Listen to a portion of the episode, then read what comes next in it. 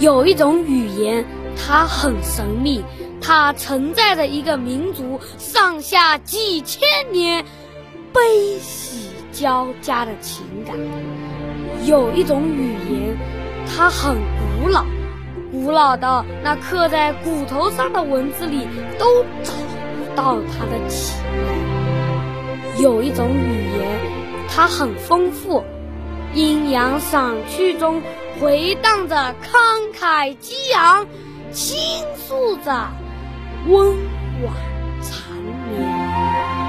有一种语言，它很自然。点横竖撇捺，就展现出花草虫鱼、天地山川。这，便是中国话，一个古老的神话。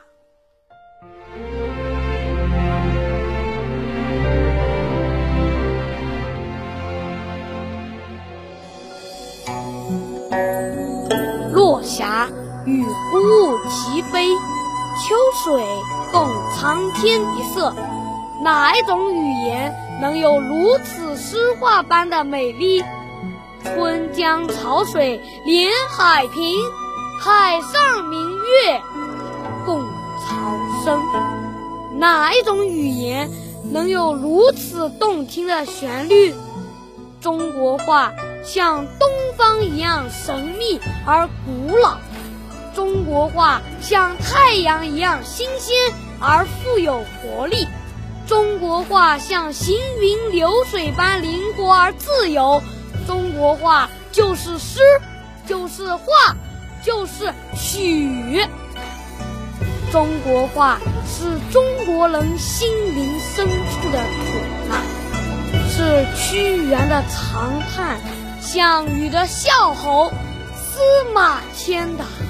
痛是李白的浪漫，杜甫的沉郁，东坡的豪放，是五四前夜李大钊在欢呼庶民的胜利，是面对敌人的屠刀鲁迅在指刺儿胡生的忠，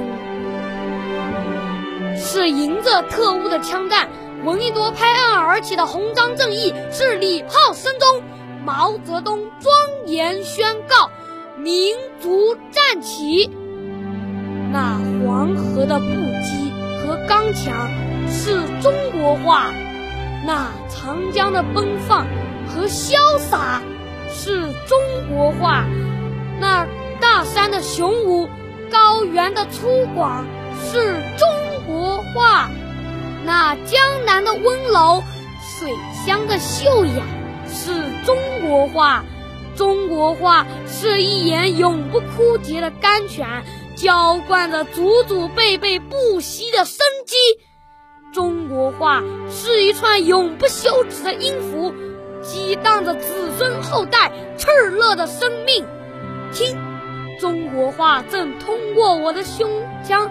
我的喉头在联合国讲坛上响起，它是那么亲切，那么优美，那么有力。